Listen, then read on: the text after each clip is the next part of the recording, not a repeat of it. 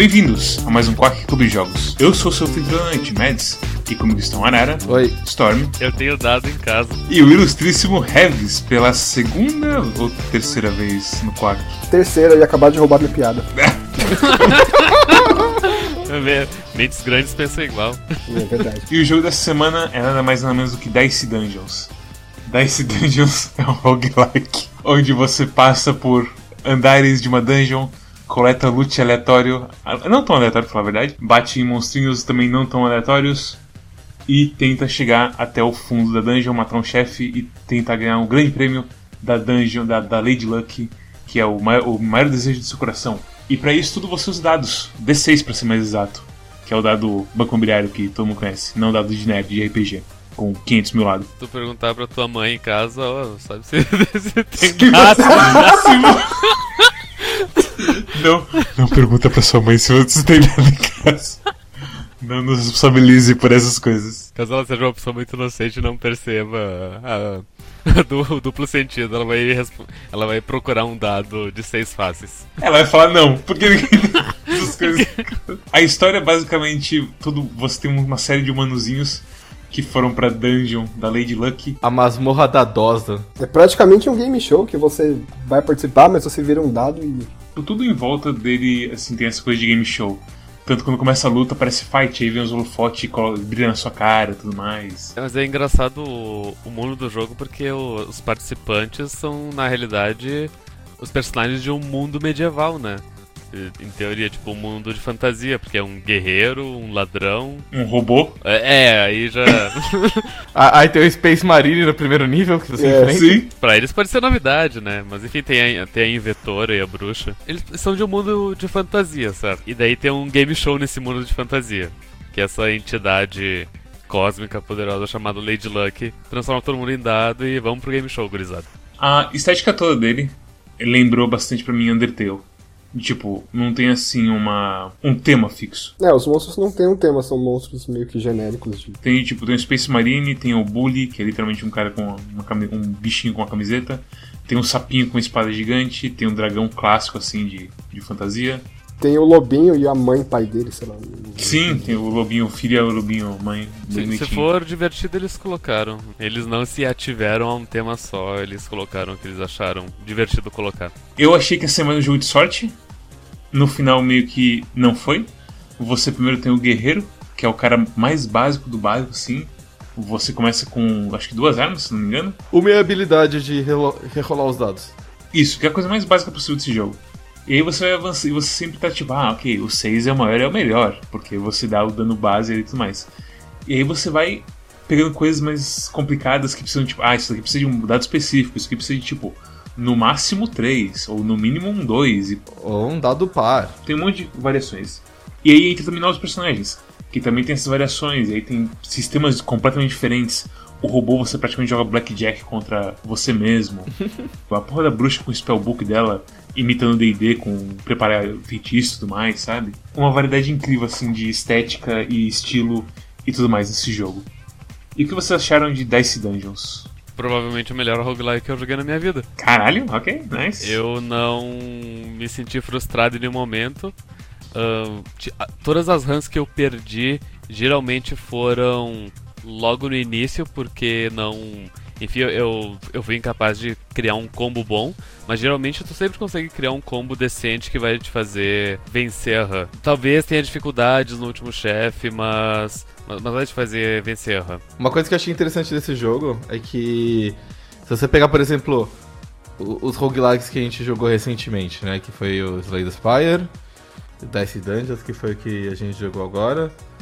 Prophet. É, o- e o Nowhere Profit. E são, são três exemplos de jogos, assim, que eles têm uma certa progressão e que eu acho bastante interessante de como a gente reage a eles de acordo com ele, porque é o seguinte, o Nowhere Profit ele tem runs muito compridas, onde qualquer coisa que você faz de errado no começo da run vai acabar te atrapalhando lá pro final. É muito menos dependente de coisas que você faz e mais de coisas que acontecem. Pô, no No Profit era também mais difícil a gente morrer no começo. Porque no começo você tem um monte de recurso e é bem mais fácil, né? A run de No Profit é tão comprida que não é nem uma run, é, tipo, é uma campanha mesmo. É uma campanha, É é. verdade. E é uma campanha de, tipo, 5 horas que tem uma chance de você perder e não ver o final, que é muito estranho. E não ganhar nada se tu jogar 4 horas e meia. Tem muita aleatoriedade também, de tipo, cartas que você pode pegar, que tem variações muito mínimas entre elas, e- eventos que podem acontecer, itens que você pode pegar, enfim. A aleatoriedade é super grande naquele jogo. Aí você pega Dice Dungeons, que assim, você tem mini runs que levam, sei lá, 20 minutos uma run? É bem, bem rápido, é. Meia hora no máximo. Não, meia hora uma run, assim, se você jogar e já souber os esquemas e tal, você leva meia hora pra você completar uma run. Ah, a aleatoriedade, ela é, ela, é- ela é handcraft, tipo, o cara, ele fala assim, beleza, é, tem cinco níveis, esses cinco níveis, eles podem ter estes e estes layouts, cada um, o, personagem, ele vai começar em tal e tal ponto, e ele vai dropar ele pode dropar tais e tais cartas. Então a, a dificuldade, os ajustes, ele é bem detalhado, nível a nível, de modo que tem aleatoriedade, mas aleatoriedade muito menor, é muito mais contida. Então, É, eu senti isso também. é, você consegue meio que se planejar, pensando assim, putz, beleza, vou, vou pegar essa carta aqui, que é tipo, sei lá, o Midnight Eye, que te dá dois dados valor 6, porque eu sei que costuma dropar umas cartas no próximo nível que tem tais tais efeitos que se beneficiam desses dados, sabe? E, e aí você tem o Slade Spire que é exatamente o meio ponto, eu acho. Uma run vai levar entre uma e duas horas. Ah, tem é, aleatoriedades contidas em cada nível, só que os níveis são maiores. E tem mais coisa. Então eu acho que o Slade Spire pra mim é o indo balanço melhor. Mas eu concordo que Dice Dungeons ainda é um jogo muito, muito legal, assim. Dice Dungeons tem um sistema de level up conforme tu vai ma- matando monstros. E o level up do, de cada um dos personagens é fixo. Te dá algumas opções de tipo escolher quais ah, habilidades tu vai pegar. Mas é fixo, tipo, no level 2 sempre vai ser essas duas escolhas, no level 3 tu sempre vai ganhar um, level- um dado a mais, no level 4 sempre essas duas escolhas. Essas duas escolhas que, que aparecem são, diga, geralmente as duas formas, os dois caminhos que o jogo te propõe de como jogar com esse personagem. E daí tu constrói a build do, do personagem ao redor de um desses dois caminhos. Provavelmente tem mais do que isso, tu pode simplesmente ignorar as skills que tu ganha no level up e pegar só a skill de loja que tu vai pegando conforme progride no jogo. Eu ia falar da skill de loja. O Heavis foi o que mais jogou aqui, então provavelmente ele sabe melhor. As lojas são aleatorizadas? Sim, as lojas são aleatorizadas e tem dois tipos de loja. Tem a loja que você compra, o...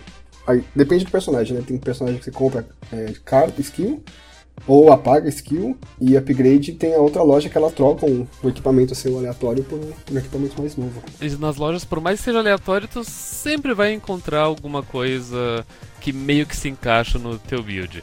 E, e são seis andares, cinco andares mais o andar do chefe.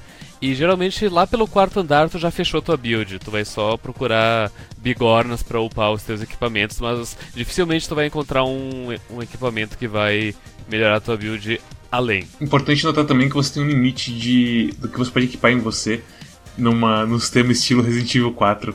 Que você tem seis slots. E aí os equipamentos podem ocupar um ou dois espaços. Por mais que sejam aleatórias as lojas, tu consegue complementar, tu consegue complementar o teu build tranquilo.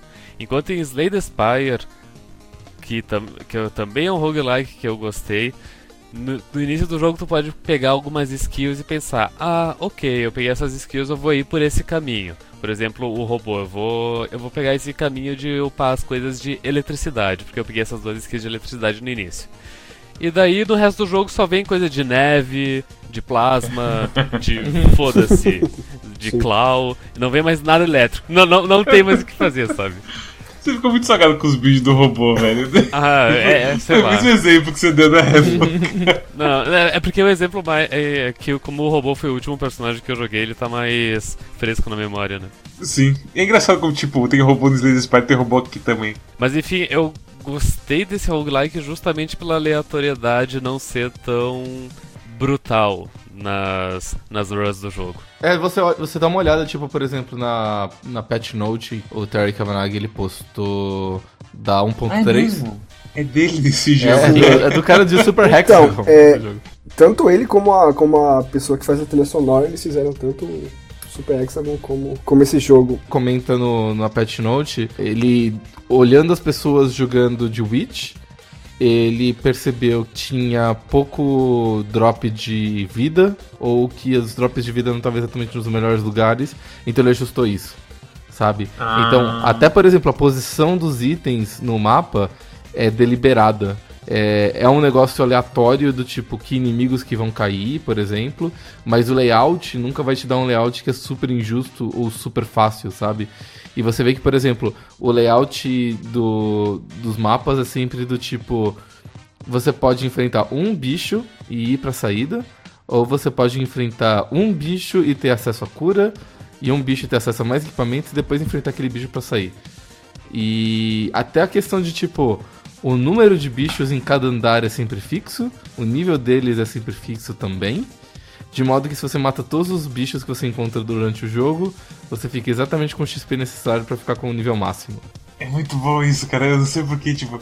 Parece tão simples, mas por que, que eu tô tão feliz com isso? É, porque você, você vê que tudo se encaixa. Qualquer planejamento que você pode fazer de, de, de rota mesmo, num, num determinado nível de.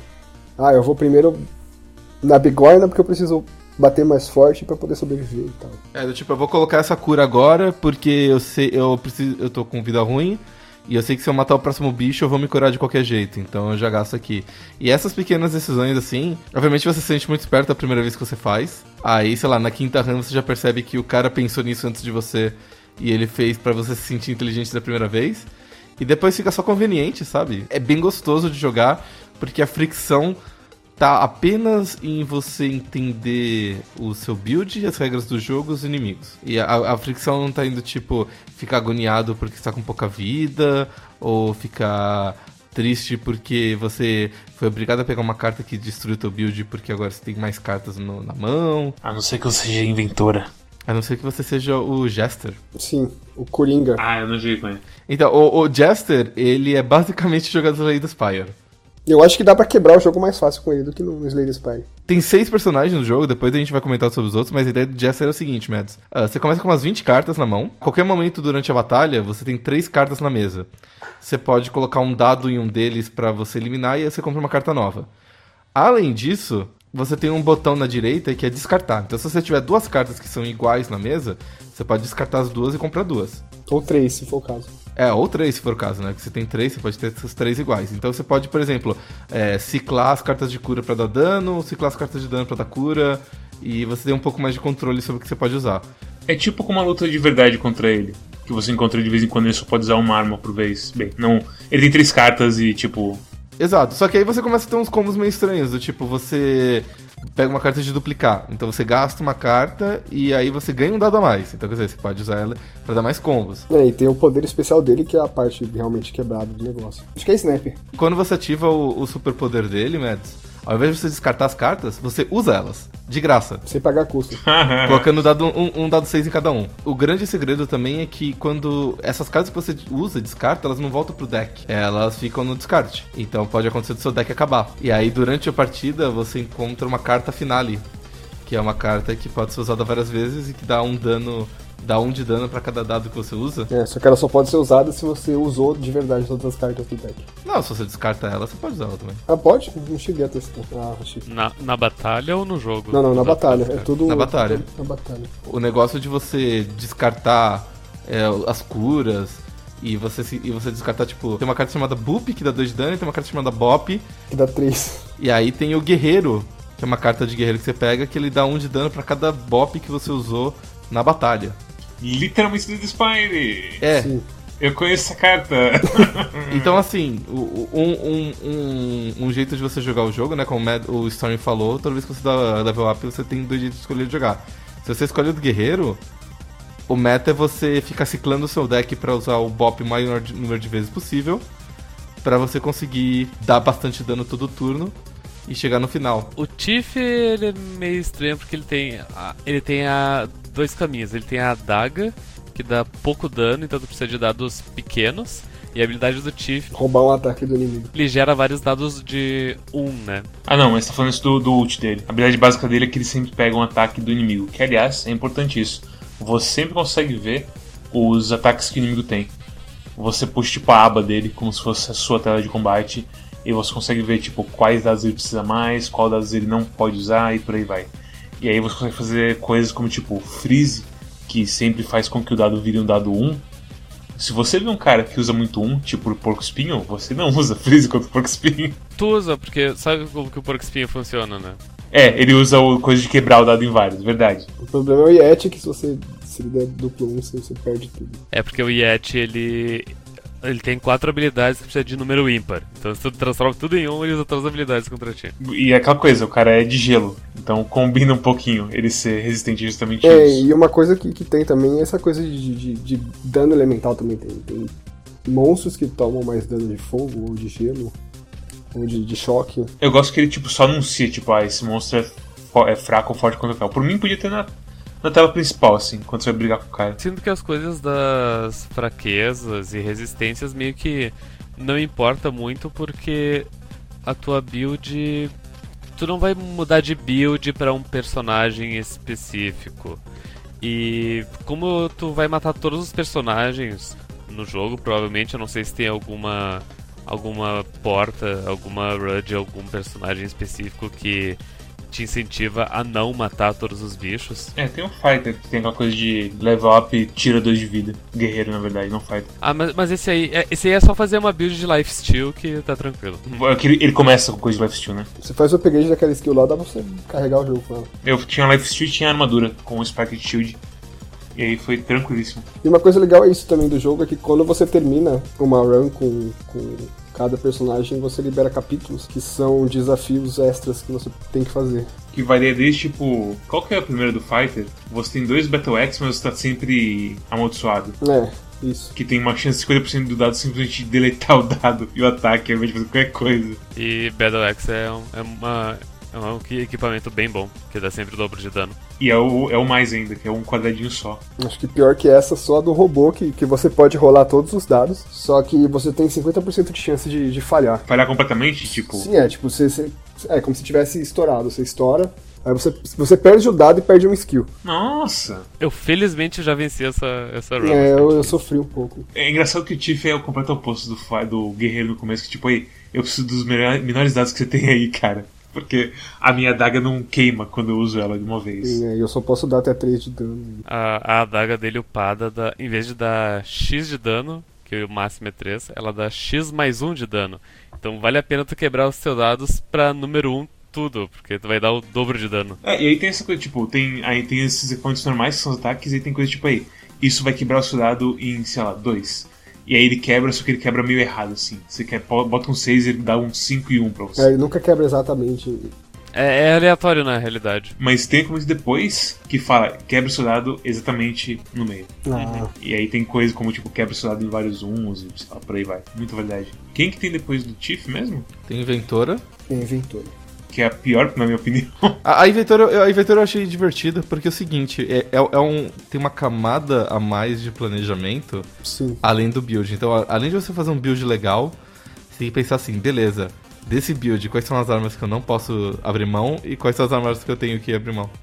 Sinto que a inventória é assim: escolhe duas skills pra ficar até o final do jogo, o resto vai descartando. Você escolhe duas e aí, como você perde uma skill toda luta, obrigatoriamente, você acaba tendo que descartar e não pode se apegar tanto, assim, porque... Mas espera, como que vocês, cons- vocês conseguem decidir quais são as três que aparecem? Não, você não, Não. consegue escolher, mas assim, se você tem pelo menos duas que você quer guardar e uma ou duas que são é, descartáveis, inevitavelmente, quando ele escolher três, ele vai pegar no máximo duas que você quer guardar e no mínimo uma descartável. Então você consegue se planejar desse jeito.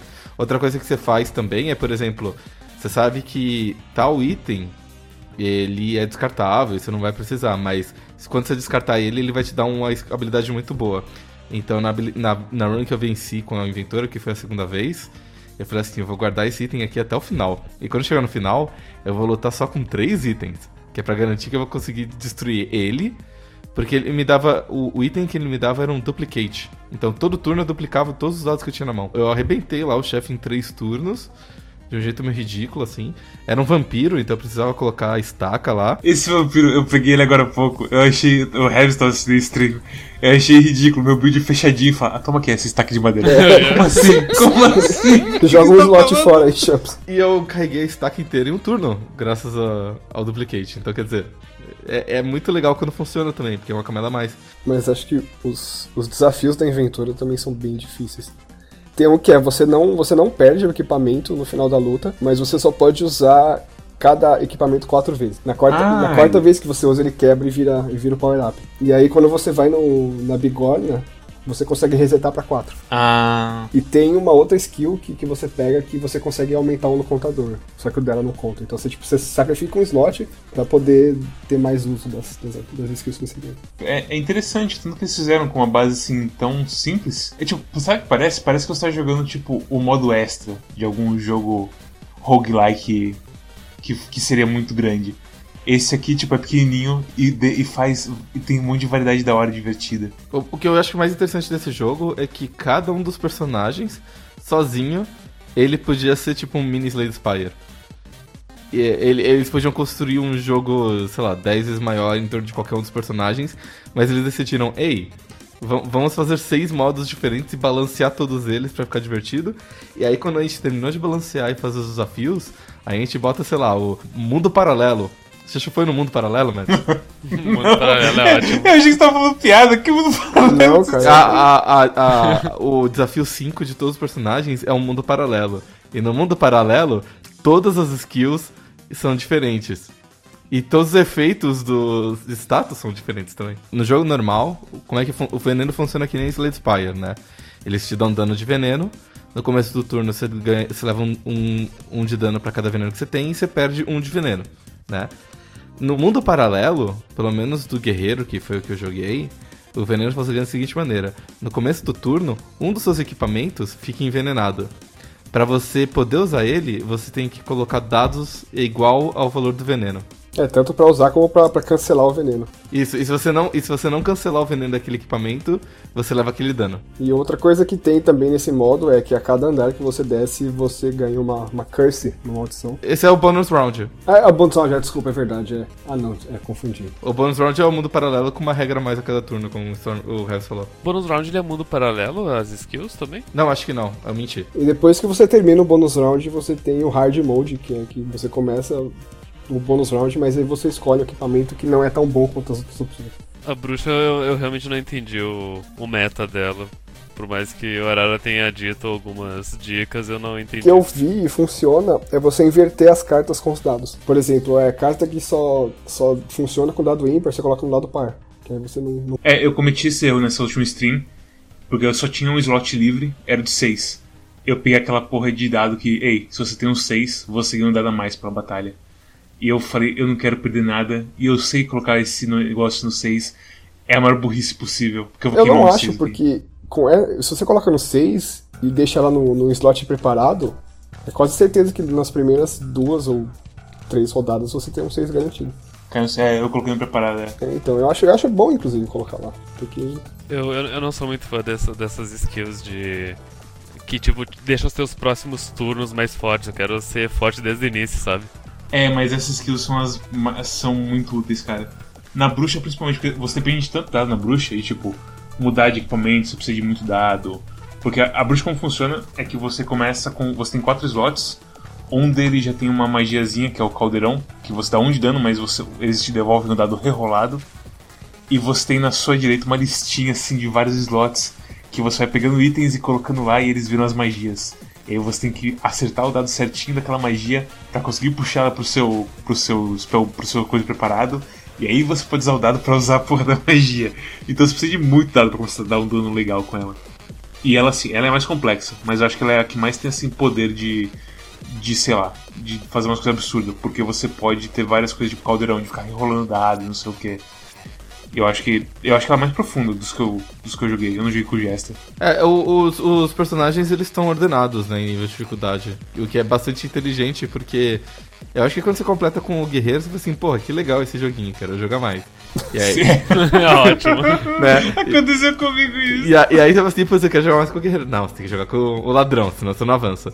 Ah, beleza, eu jogo com Pô, padrão complicado, né? Toma o robô. Como assim 6 não é o melhor dado possível? Aí, tipo, o robô, você já fala assim, hum, ok, eu tenho que pensar um pouco Mas melhor. eu não aqui. sou muito bom em Blackjack. Eu só queria jogar meu joguinho e ficar jogando Blackjack. Mas, Hum. mas eu acho que até o, até o robô, você ainda fala assim, beleza, é um po... Eu levei um tempo pra entender o robô, mas você fala assim, beleza, dá pra levar. A inventora foi quando eu morri pela primeira vez. Sério? Caralho. Sim, Eu eu. morri no robô e na inventora e no, na bruxa. É assim, eu tenho um vídeo que eu gravei, que é, eu intitulei ele Mads morre com todos os personagens. eu joguei uma vez com cada um, eu morri uma vez com cada um. Falei, beleza, acabou, eu tô de boa por hoje, até a próxima, tchau. o robô, eu acho que. eu- nessa run que eu tava streamando agora, eu peguei o jeito dele. Eu não sei se foi coisa da- do desafio ou o quê, mas eu fiz um build e tava indo muito bem.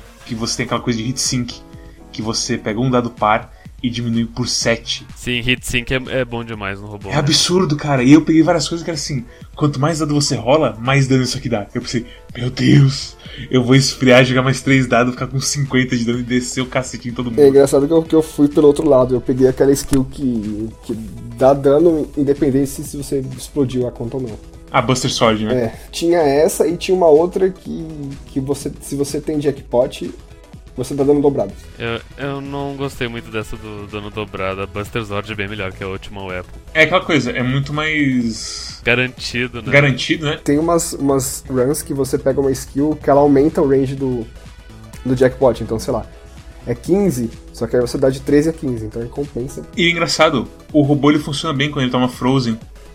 Por conta da coisa de você rolar um. E se você tiver as coisas que aumentam o dano com cada rolamento, você toma 5 de Frozen é, o- é, é ótimo, cara. Você só spameia o botãozinho e ganha um monte de dano. A, a run de robô que eu venci, eu, se não me engano, eu tinha acho que a habilidade do, de dar dano em dobro do jackpot. Mais uma de dar dano, que eu não lembrava qual. E o resto era tudo do tipo. Aumenta um o hit sync, ou aumenta um pouquinho o negócio do jackpot. E aí, tipo, eu, eu- eu jogava uns três dados e eu ficava só fazendo fine tuning assim. Só pra chegar no jackpot, eu pegava o jackpot e fazia a festa. É engraçado assim, ele é simples, ele é fácil, entre aspas, bem grandes, porque ele é fácil de aprender e entender os builds. Então, tipo, é- eu, nessa run que eu apanhei com todo mundo, eu não só apanhei com todo mundo, eu aprendi um pouquinho sobre eles e não foi tipo Slay the Spire, tipo, ah, esse cara tá, tá me falando que vai dar 25 de dano agora. Eu não tenho o que fazer. é umas coisas muito mais controladas, assim, sabe? E a, o- uma coisa que a gente nem falou, a música e o desenho desse jogo eu acho muito bonitinho. Sabe o que esse desenho me lembra, Mads? Battle Block Theater. é mais sujo tipo sujo de tipo giz de cera contra arte digital, sabe? Sim. Em É mais termos de, de humor, Battle Block Theater é mais sujo. Também, com certeza. E a música eu achei incrível, cara. A primeira vez que eu joguei eu tava meio bêbado, mas puta que pariu, velho. Aquele saxofonezinho nojento que parece que veio do Mega Man 8. Muito complicado de não amar aquilo, velho. Simplesmente me apaixonei pela música de jogo. Muito fácil, muito fácil. É, a moça que, que faz o gráfico, eu não, não vi nenhum outro jogo dela, mas é muito bom também. A, a pessoa que faz a trilha sonora, ela fez Super Hexagon desse jogo. Ela trabalhou no, no Necrodance e num que saiu ano passado que chama Just Shaped and Beats, que é um bullet hell de ritmo. Eu acabei tomando essa escolha porque, tipo, eu fiz escolhas ruins que não iam sair essa semana. E eu fiquei muito agradecido com, tipo, ser um. O roguelike, assim, mais tranquilo de todos que a gente jogou até agora, assim. Por- eu, eu gostei de tudo nesse jogo. Eu acho que, que a única crítica que eu tenho é do jogo ser só mouse. Uhum. É, Chega uma hora que cansa, né? Ainda mais, sei lá, quando você tá jogando, por exemplo, com. Tiff. É, que você tem que, tipo, rolar. Você tem que arrastar nove dados pro, pra, pra caixinha. Eu vou, eu vou dizer o seguinte, a minha crítica não é que ele é só de mouse. Minha crítica é que ele não tem nem pra Switch nem pra celular. Ah, pronto, você virou desses agora. Que, que- porque esse jogo não tem o do Switch. Não, é. é- Oh, mas isso no Switch ia ficar muito bom, por causa da touch. Esse jogo, né, assim como o Slay the Spire foi, ele, ele seria o jogo perfeito pra, tipo, perder, sei lá, 20 minutos no banheiro e, e depois voltar a trabalhar, sabe? A Arara agradece não ter visível pela primeira vez na vida. Né? Mas infelizmente eu não posso levar o- a minha torre do computador pro banheiro. Então eu não consigo. É, É, a gente falava isso no colégio também. Mas por outros motivos. Ah, não. pra portátil em geral, seria realmente uma boa. Porque, cara, assim, eu não penso nem em banheiro, eu penso assim, pegar o ônibus. e jogar tipo umas duas runs disso aí tranquilamente, assim, sabe? É, é um jogo que, que é bem aproveitado se você joga em doses homeopáticas, assim, gente. Tipo, não é aqueles jogos tipo, ah, eu vou parar agora e vou continuar depois. O que eu tava fazendo mesmo? Tipo, você consegue ver o seu build direitinho É. e você consegue fazer a conexão mental tipo, ah, ok, eu tô quebrando dados pra alimentar a adaga que eh, precisa de dados pequenos e eu tenho essa coisa pra gerar armadura ou cura, sei lá. É bem fácil assim, você observar seu inventário inteiro e a condição que você está sofrendo pelo desafio e você sabe o que você tem que fazer e para onde e qual que é o caminho que você, que você vai trilhar. E, e ao mesmo tempo ainda é um jogo com muita variedade. Eu não sei como que eles conseguiram. É, é a mistura perfeita pra mim esse jogo like, realmente. Recomendações. Heavis, pra quem você recomenda e sua nota de 0 a 10, sem números quebrados, pra esse jogo? Eu dou um 9 pra ele. Eu acho que, que ele é, é bom pra você que, que gosta de chiptune. Você considera chiptune isso? Ah, é um pouco, eu acho. Hum. Se você passou muita raiva com o Slay the Spire e queria jogar uma coisa mais leve e se sentir como uma, mais recompensado, assim, de, de, de terminar uma run, eu acho que é um- uma indicação. Até hoje não terminei a, a HUD do ato 4 do Slay the Spire. Eu desinstalei, eu tava com acho que 80 horas. eu falei, não, não dá, chega, desisto. É, eu, eu mesmo completei porque eu fiz um. Eu consegui fazer um combo ridículo. Eu matei lá o coração da Espira com acho que 250 de dano que eu dei no, no round. É. Mas assim, foi só graças àquilo, porque mais um round eu morria. E, e eu completei e falei assim: ótimo, eu, eu fiz o que esse jogo queria que eu fizesse. Eu matei a Espira, posso desinstalar ele. Eu imediatamente deletei ele do jogo. Nunca mais olhei pra trás. Que coisa, emoções fortes pra. Mas, mas ótimo jogo, pelas 80 horas que eu joguei ele, ótimo jogo. Ó- Ótimo jogo, desinstalei. É que nem o Edmirson, amigo nosso, dizendo: Ah, joguei 500 horas de Diablo 3. Não valeu a pena, me arrependi de pagar os 60 dólares. Mais uma coisa, Heavis? Não, é isso, é um jogo barato, um jogo bonito, divertido, acho que, que vale a pena. Storm, só uma recomendação pra Slay the Spies. Já tô te... Peraí, tô tendo não, PTSD não. da guerra aqui. Calma, eu também tô tendo. Peraí, para. Respira. Uh, ok. Só outra recomendação pra Dice Dungeons. Eu, eu sinto que esse é o Babies First roguelike, e por isso que ele é tão bom. Ah, sim, ele, ele é bem simples, ele é bem. Ele é bem droga de entrada, sabe? É, é estranho, tipo, eu tô. eu- assim, eu tô com a mesma coisa na cabeça. De tipo, ah, ele é mais fácil, ele é mais tranquilo, por isso que eu gosto dele, porque roguelike, aprender build e tudo mais. Mas eu acho que não é bem assim. Sim, eu te, eu te entendo. Ah, Eu sinto que a minha relação com esse jogo é a seguinte. Eu não sei quem foi o, a- o brasileiro, não sei se foi um artista, um filósofo, enfim, que disse uma coisa mais ou menos assim. Eu acho que foi o Luiz Fernando Veríssimo. Que ele disse o seguinte. Escreveu o seguinte. Que ele não entendia por que que quando tu é jovem, quando tu é criança, tu lê aqueles livros didáticos com poucas frases, com poucas palavras, letras bem grandes, ah, histórias bonitinhas. E daí quando tu vai velho, tu vai envelhecendo, tu enfim, tu vai seguir uma carreira de ah, acadêmica, mestrado, doutorado, e daí tu lê aqueles livros acadêmicos, ah, científicos, com um monte de palavra difícil e termo técnico, e tem que estar com o livro numa mão e dicionário na outra. E é, é- é muito difícil. Ele se, eu- então, ele dizia, eu, eu sinto que tinha que ser o contrário. Quando tu tá, tu é jovem, tu é disposto e tu tá cheio de energia, tu tem que ler esses livros científicos. Agora quando tu tá velho, é melhor ler os livros infantis, mais tranquilos, não precisa quebrar a cabeça. Então, então eu sinto que eu tô assim com esse jogo, eu tô ficando velho, eu não, não- eu não aguento mais jogo com informação demais. Há pouco ah, eu tava falando pro Mads antes. Eu tava olhando o stream do Calibre Lordal com o Saga que ele tá jogando o Fire Emblem novo de Switch. Eu, eu, eu assisti 30 segundos daquele jogo, eu vi o Saga mexendo nos menus, um monte de informação, um monte de personagem, build, arma, sei lá. E, Arma nossa, que tem uso limitado, personagem nível 46, não sei o É, que. todas, todas essas informações números, nossa, me, me, me deu uma zia de, de assistir aquilo. É, então, jogar um jogo simples assim como Dice Dungeons me, dê- me dá me enche o coração de, de alegria e, e um calorzinho bom. Então, dito isso, eu dou uma nota 5 para Dice Dungeons. É- é- ah, ah, não, desculpa, desculpa. É, é porque- é- é porque eu joguei tanto Dice Dungeons que eu achei que 6 era o máximo que dava pra dar. Na verdade, eu quero dar nota 9. Para pá, para pá, pá. É, uma pergunta, Luiz Fernando- Veríssimo é o cara dos normais? Não. Aquele é o Guimarães. Ah. It's joke. Esse jogo tá bom. Please laugh. Arara, só outra recomendação pra Slay the Spire. Não! Cacete! De novo Slay the Spire. Só dá outra recomendação. Só outra recomendação pra Dice Dungeons. Jesus Cristo, velho. Alzheimer é foda. Bom, Nowhere Dungeon ele é, um, ele é um jogo muito comprido. Não, para com isso. É tudo que eu não esperava de um jogo do Terry Cavanagh. O Terry Cavanagh, ele sempre foi um... Os jogos, eles nunca foram um jogo de alguém pensante. Eles sempre foram... Eles sempre são jogos bastante inteligentes, enfim, explicando o que eu quero dizer. Mas eles sempre foram jogos de ação. Ou sempre foram jogos de tipo reflexos e tal. Super Hexagon, o VVVVV, os jogos de flash dele. Então, eu fiquei com o pé atrás de quando um. um- sa- sabe, quando, quando um cara que faz um jogo de ação ele decide falar assim, putz, eu vou fazer um jogo de balanço. Eu e o Arara a gente gostou muito do Evoland 2.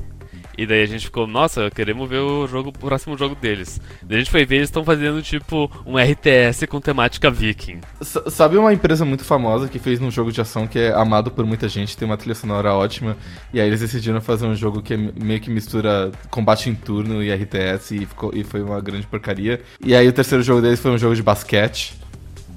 Oh! É. Eu- bom, como, como eu sempre digo, n- não é que não é que a Supergiant ela errou a mão nos próximos nos jogos su- sucessivos deles. O problema foi que Bastion foi um erro que deu certo. A empresa é ruim, Bastion foi um erro. Nossa, velho. Literalmente chamou de One Hit Wonder. Não é nenhum Hit Ah lá. Wonder, era tipo. O, o erro deles foi ter acertado. Caralho. Calma lá, gente. É, é, é- é- esse era o meu medo, sabe? Do cara falar assim, putz, eu vou. E, e- e outra coisa que eu tenho medo também é o seguinte: se, se eu bem me lembro, que até vou conferir agora, mas quando. Logo depois do Super Hexagon, ele tava trabalhando em um outro jogo completamente diferente. E eu fiquei meio surpreso quando ele surgiu e falou assim: Ei, estou. Estou trabalhando ah, nesse jogo agora, sabe? É, é, aqui ó, ele tá trabalhando num jogo chamado State Machine. State Machine? De máquina de estado? Isso, máquina de estado. Ah, que era um, um jogo de robô e programação, enfim. E ele trabalhou nesse jogo. Ele tava trabalhando nesse jogo. O site dele diz que ele tá trabalhando nesse jogo desde o fim de 2015. Então, pra ele tá parecido. No, no mês de 2019, com um jogo completamente diferente, tipo assim. Esse jogo foi pro caralho, deu merda, uma coisa assim. É, ou esse jogo foi pro caralho, ou então uma continuação daquele jogo, ou então, tipo, ele só tá na equipe desse jogo novo e ele não foi o principal desenvolvedor e tal. E... Mas eu não sabia, então eu fiquei meio. Putz, eu nem sabia que ele tava fazendo esse jogo, como ele aparece nesse jogo com nada. Mas foi uma grata surpresa.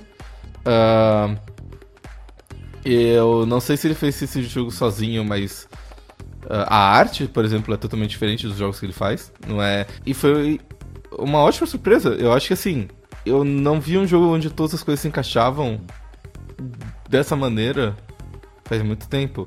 Até o fato de, tipo, ah, tem seis personagens e tem seis desafios, porque tudo tem temática de seis. E, e os seis personagens não é do tipo, ah, a gente pensou em três personagens da hora, e aí a gente botou mais três só pra fechar a temática, sabe? Não, é, é literalmente, tipo, provavelmente eles tinham umas nove ideias, e aí eles cortaram umas três pra fazer temática, sabe? Eu pessoalmente tô em dúvida se eu dou um 9 ou um 10 pra ele. Mas se eu tô em dúvida, significa que não é um 10, então eu vou colocar um 9. Eu arredondo pra baixo. É, é impressionante que esse jogo saiu justo na mesma época que estão saindo vários jogos de. ah, jogos de roguelike, jogos de deck building em geral. Porque se esse jogo tivesse saído ano passado, ele seria o forefront de todos os outros jogos. E se esse jogo tivesse saído ano que vem, ele teria sido esquecido como, tipo, mais um jogo de deck building tá todo mundo farto já. Porque ter lançado um monte de jogo ruim antes dele. Então, ele ainda deu a sorte de ter saído no momento certo. O que é fantástico, sabe? Eu dou um 9 pra esse jogo. Pra mim também, ele só não é um 10 porque eu não joguei tanto ele assim. Esse meu fim de semana foi meio ocupado. Eu não tive tanto tempo assim de, de jogo. O pouco que eu joguei ele, eu acho que eu cheguei a bater 4 horas. Eu cheguei acho que no, no 2 do, do Guerreiro. Morri várias vezes com os outros filhos da puta mais complexos, incluindo a Inventora, que eu odeio de coração. Ele tem uma coisa muito assim feliz nele. Você, mesmo quando você perde assim, você fica, ops, decisões erradas. Às vezes tem uns bugs do tipo, se eu tenho dado demais e eu coloco muitos dados ao mesmo tempo, ele come alguns dados. Isso eu já notei que ele faz. Além disso, eu queria que ao invés de eu arrastar. Eu não me importo tanto como o Reddit só usar o mouse, mas ao invés de arrastar os dados, tipo clicar, arrastar e largar, eu gostaria de clicar no dado, clicar onde eu quero ir, sem precisar arrastar ele, sabe? Sim, ok, é, eu concordo, eu também gostaria disso. Mas basicamente foi o cara falou sobre a pseudo-aleatoriedade dele, que acho que mais me afetou assim. É muito bom você ter um roguelike que você se sentir em controle de verdade. E não tipo, oh, cartas, que mundo mágico! E pff, explode seu deck na sua mão e você morre. É isso basicamente. O resto eu já falei todos os elogios que podia falar da música, gráfico, do estilo de jogo tranquilo e, e facinho de você ver, que é muito importante também de você conseguir analisar de uma maneira rápida as coisas, sem você ficar gastando, sei lá, combustível mental, tipo, qual é o vídeo que eu faço, não sei o que. É muito tranquilo de fazer isso. E, e tem tanta coisa assim que eles deixam pronto para você se sentir inteligente, né? Eu comentei, por exemplo, das decisões que você toma, para que caminho você toma no mapa, mas tem coisas do tipo, ah, você sabe que inimigo você vai enfrentar. E você sabe que tais e que, sei lá, os, os, os lobos eles são resistentes a veneno. Então, de repente, se você tem uma build de veneno, você pode tirar um item de veneno e botar um item de dano normal. Ou alguma coisa assim. Você pode, você pode se antecipar pro inimigo e de repente usar alguma ferramenta para fazer ir mais adiante, sabe? E essas são coisas, algumas das coisas que eles dão na tua mão. Uh, ou, ou, então, por exemplo, ah, eu sei que tal inimigo é fácil, então eu vou usar ele para carregar minha barra de especial, para quando eu enfrentar o próximo inimigo que vai ser difícil, eu já começar com uma vantagem. Né, o... Abrir o round e soltando os cachorros, cara, sim. Mas, mas, mas são coisinhas que tu meio que vai fazendo. Tu vai meio que criando todo esse jogo meio que inconscientemente na tua cabeça, sabe? Isso é bom. Essas decisões, você se acostuma ao longo do jogo, a primeira, as primeiras vezes que você toma, você fala assim, hum, eu estou sendo inteligente me planejando por causa das informações que o jogo. Então o jogo, o jogo ele tem várias coisas que ele faz você se sentir inteligente. E por isso que ele, ele, ele, ele, ele mostra o quão bem construído ele é, sabe? É, assim, porque do jeito que eu tô falando, parece realmente tipo, ah, é fácil isso, mas você jogando, você vai pegando coisas muito importantes que fazem você ficar melhor no jogo. Então, é como eu falei, tipo, é, é o blend perfeito, assim, de roguelike. É, eu só não digo só não dou 10 realmente porque eu não joguei tudo assim. Então, é. O, o humor do texto do jogo é muito legal também. Bem, se vocês gostaram desse episódio, se vocês gostam de. Se vocês têm dado em casa, deixem um like, se inscrevam. Vão ver aí os nossos outros vídeos que tem já 181 vídeos pra vocês verem, coisa pra cacete. Passem no nosso Twitter, deixem lá é onde a gente avisa quando tem stream, quando tem vídeo novo, quando tem, quando tem stream dos amigos e por aí vai. Também temos o Discord, que é onde você fala sobre os jogos, igual a gente falou bastante de, de Dice Dungeons nessa semana, porque todo jogo de mecânicas assim, roguelike, a gente acaba falando bastante, porque é coisa da pano pra manga de falar com os amigos. E também temos a curadoria no, do Steam, que avisa você se a gente acha que um jogo é bom ou não fazendo você não gastar seu rico dinheirinho à toa. Isso é uma pessoa ocupada, a gente também tem um feed RSS que faz com que você não precise ficar vendo o vídeo ou então abrindo o YouTube para conseguir escutar a gente aí pela cidade afora. E Arara, qual jogo pra semana? Eu tô em dúvida entre dois jogos, pra ser sincero. Antes de eu escolher o jogo, eu quero saber de vocês. O que, que vocês acharam de Late Shift? Ah, era é aquele filme, né, que a gente é, assistiu. Isso. Eu, eu, não, eu não me lembro porque que a gente gravou um claque dele, porque era um filme, né? Entendi. eu lembro de ter gostado, assim, da história em geral, mas eu lembro também que tinha... Não tinha, tipo, coisa tipo pause, escolher capítulo. Eu, eu, eu gostei da experiência, mas o replay velho, ele era meio ruim, porque não, tipo, não podia, tipo, passar o que tu já tinha visto, sabe? E também aquela coisa, tipo, decisões, tipo, ah, no, eu vou bater no mendigo acabava saindo de controle completamente, acontecia coisas terríveis por causa disso e você não sabia por quê. Ok, então quer dizer, a experiência não foi completamente terrível, então eu tô mais tranquilo de tomar essa decisão. O jogo dessa semana se chama Telling Lies. no papa!